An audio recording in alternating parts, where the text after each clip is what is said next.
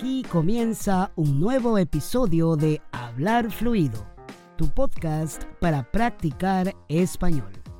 Yo soy Shanir, tu tutor personal, y voy a ayudarte a practicar español contándote historias sobre la vida cotidiana, el trabajo y la cultura latina, para que descubras cómo hablamos los hispanohablantes en nuestro día a día. Así que, comencemos de una vez. Estoy seguro que hay muchos momentos en los que estás pensando, ¿qué puedo hacer para hablar con mayor fluidez, con más fluidez? Y yo también me he hecho esta pregunta muchas veces cuando intentaba mejorar mi inglés. Todos tenemos esta gran meta de hablar español con fluidez. ¿Cuándo podré hablar con mayor fluidez? ¿Cuándo dejaré de traducir en mi mente? Y te digo, este es un proceso que es posible realizar, que toma algo de tiempo, en algunos casos más tiempo que otros, dependerá de muchos factores. En este episodio quiero hablarte de dos caminos que puedes escoger o que en todo caso la experiencia o la vida te presenta para hablar con mayor fluidez.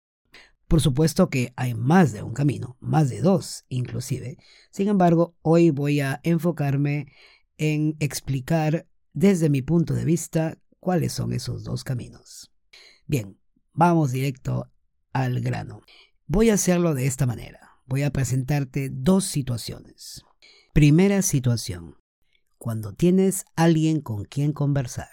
En esta situación aplica cuando tienes a un familiar que habla español, ah, tienes algunos amigos que hablan español, o tienes algún contacto a través del Internet en otro país que habla español, o directamente cuando buscas a un tutor o buscas a un profesor que te pueda ayudar en tu camino hacia la fluidez. Este es el primer camino, ya sea que tengas a alguien alrededor tuyo o que tú proactivamente lo busques o la busques. Entonces, en este camino tendrás la oportunidad de conversar, dependiendo del el tiempo, las circunstancias, con más de una persona. Si esa es tu realidad, yo te diría, aprovecha, aprovecha. Si las personas tienen la buena disposición de ayudarte a dar el salto, a dar el salto hacia un nivel un poco más avanzado en tu fluidez, entonces enhorabuena. Aprovecha cada oportunidad para preguntarles por una frase, para que te digan si pueden ayudarte con una expresión en particular que desconoces, si pueden darte feedback en tu forma de hablar, en fin, hay muchas, muchas oportunidades que puedes aprovechar si tienes esta posibilidad. No todos la tienen. Yo diría que probablemente en nuestro círculo cercano, esta tal vez no sea la opción para muchos o para todos. Tener alguien a la mano, así se dice, ¿no? Tener alguien a la mano. No es que lo tengas en tu mano, sino que alguien a la mano significa que está cerca a ti, o más o menos cerca, o de alguna forma algo fácil de alcanzar, fácil de conseguir. Una reunión, una conversación, una cita. Entonces, esto es a tener alguien a la mano, alguien cerca. Si ese es tu caso, fantástico, aprovechalo. Por otro lado, en esta misma situación están las oportunidades que tú puedes darte para conseguir un tutor o tal vez un compañero de intercambio de idiomas. Hay muchas aplicaciones en Internet o aplicaciones para el móvil que te permiten hacer esto. Si esta es la opción que tienes más a la mano, entonces, fantástico, puedes aprovechar. En mis conversaciones con varios estudiantes de español, he notado que algunos tienen esta opción de hacer un intercambio de idiomas por Internet. Y para ellos es válido y les funciona. Quizá para otros no. No sé si funciona para ti o no, pero esta es una situación que, si es tu caso, bien podrías aprovechar y si de repente no estás tomando muchas horas en ello, es algo que tienes que decidir si realmente te funciona tal vez sea bueno invertir un poquito más de tiempo en ello. Bien, la situación número dos es cuando estás solo. Y definitivamente este es el caso para, creo, la mayoría. La mayoría de todos los estudiantes de idiomas están prácticamente trabajando muchas horas solos. Entonces, en este caso, estoy seguro que tienes también muchas ideas o muchas iniciativas por las que tú estás yendo o muchas iniciativas que estás tomando para seguir practicando, para seguir estudiando o aprendiendo eh, ciertas técnicas que te pueden ayudar a tener mayor fluidez.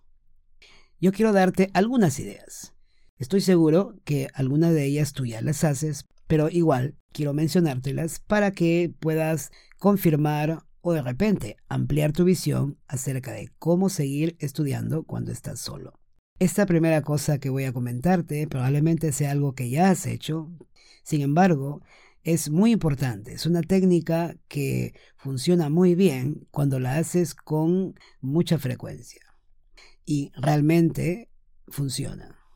Y esta técnica es la sencilla técnica de escuchar y repetir.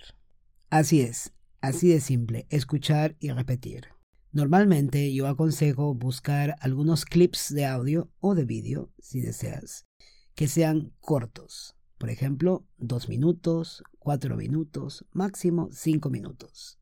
Porque es un ejercicio que tiene que repetirse con cierta frecuencia.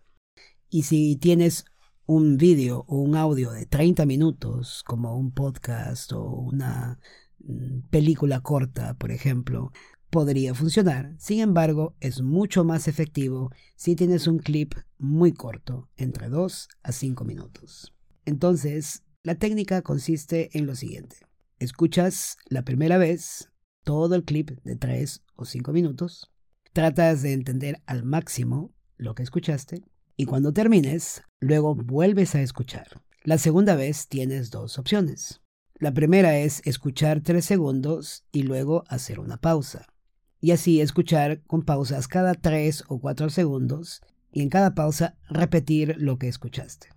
La segunda forma es simplemente reproducir y a la misma vez que estás escuchando, repetir sin parar. Esto implica, por supuesto, un ejercicio mental bastante grande porque tienes que tener una capacidad para retener rápidamente.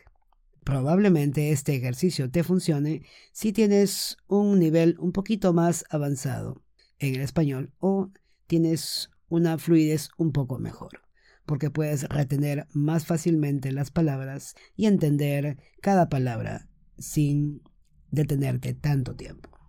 Bien, estas son las dos opciones que tienes con la técnica de escuchar y repetir. Por supuesto que hay otras formas de practicar con esta técnica, pero esta vez, para no marearte tanto, lo voy a dejar allí. Otro elemento importante en la fluidez es estar seguro de los sonidos del español. Esto significa que podrías darte el tiempo para practicar estos sonidos. Lo puedes hacer de varias formas. Una forma es escuchando cada palabra de manera individual. Por ejemplo, hay algunos recursos en Internet donde puedes escuchar sonidos, sílabas, vocales, consonantes o inclusive frases completas. Puedes buscar en Internet estos lugares.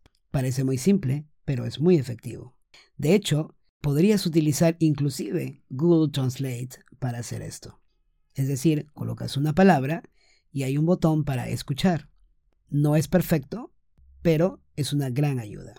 Una forma más eficiente de hacerlo eh, sería escuchar en Internet lugares donde puedas reproducir algunas palabras o las sílabas o las frases completas. Estoy seguro que hay muchos lugares donde puedes hacerlo. La idea es que practiques y, e identifiques los sonidos correctos del español. En hablarfluido.com puedes encontrar un recurso para hacer esto. Es hablarfluido.com barra curso. Estos son una serie de vídeos que te permitirán profundizar en tu facilidad para entender los sonidos del español. Parece algo muy simple o algo que no tiene tanta importancia, pero en realidad sí la tiene. Desde el inicio, entender los sonidos correctos del español es muy importante para hablar con fluidez. Si ya estás en un nivel intermedio o avanzado y sientes que necesitas todavía pulir alguno de estos sonidos, pues también. Obviamente, en este caso tendrás que enfocarte en aquellos sonidos que, en tu opinión, parece que todavía no puedes captar muy bien. Y puedes dirigirte solo a revisar aquellos sonidos que te causan más problema. Sin embargo, creo que es importante que te enfoques en este aspecto de los sonidos porque, te aseguro, va a ayudarte muchísimo para no solo entender lo que escuchas más claramente, sino también para pronunciar las palabras o frases correctamente. Bien, el último punto en este episodio que quiero mencionarte es un término que yo he bautizado con el nombre de aprendizaje por equivalencia. Y es algo muy simple. Voy a ponerte un ejemplo para que podamos entenderlo fácilmente. En inglés decimos I am 30 years old. Si traducimos esta expresión al español de manera literal, diríamos yo soy 30 años o tal vez yo estoy 30 años, lo cual suena extraño en español. La forma correcta de decirlo en español, obviamente, tú la sabes, es tengo 30 años. Y este es un pequeño ejemplo de lo que significa aprendizaje por equivalencia. Es decir, significa buscar la frase equivalente en el idioma español.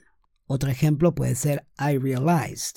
No puedes decir yo realicé, sino yo me di cuenta. Entonces, esta técnica nos ayuda a darnos cuenta cómo se dicen las cosas en el español. De esta forma dejamos de traducir y nos enfocamos más en descubrir cómo se habla en el, español de manera natural, cómo hablan los hispanohablantes cuando se presentan en una cierta situación, un cierto diálogo. Esto implica que necesitas sumergirte en mucho contenido, ya sea para leer, ya sea para escuchar, con la intención de descubrir cómo los hispanohablantes hablan, cuáles son las costumbres para hablar, buscando el equivalente en español de lo que podría ser en tu idioma original, como el ejemplo que puse. Espero que este sencillo ejemplo te haya ayudado a ver el poder de la técnica de aprendizaje por equivalencia. Junto con esto, debo decirte que si no lo has descubierto ya, hay un término que yo siempre digo. El idioma se aprende y se usa y debemos aceptar las frases que existen en el idioma, sin cuestionarlas, sin decir por qué esta frase es así, por qué en mi idioma es diferente. No, nada de eso. Simplemente aprender cómo se dice en el otro idioma, en este caso en el español, aprender cómo se dice algo en español y eso es todo. Solo aprenderla y usarla. Y buscar su equivalente en inglés, el mejor equivalente, por supuesto. No siempre será exactamente igual, pero podremos, estoy seguro, en todos los casos conseguir el mejor equivalente. Bien, hasta aquí con este episodio. Espero te hayan servido estas ideas para impulsar un poco más tu camino hacia la fluidez. Recuerda que puedes encontrar la transcripción de este episodio en hablarfluido.com barra podcast. Ahí encontrarás la transcripción no solo de este episodio, sino también de los demás episodios. Además, quiero agradecerte por las valoraciones que le das a este podcast, porque de esa manera podemos llegar a más personas que quieren aprender y practicar el español que se habla en la casa, en la calle y en el trabajo. El español cotidiano. En hablarfluido.com podrás encontrar también algunos otros recursos para ayudarte a alcanzar la fluidez que estás buscando. Nos vemos en el siguiente episodio. Chao, chao.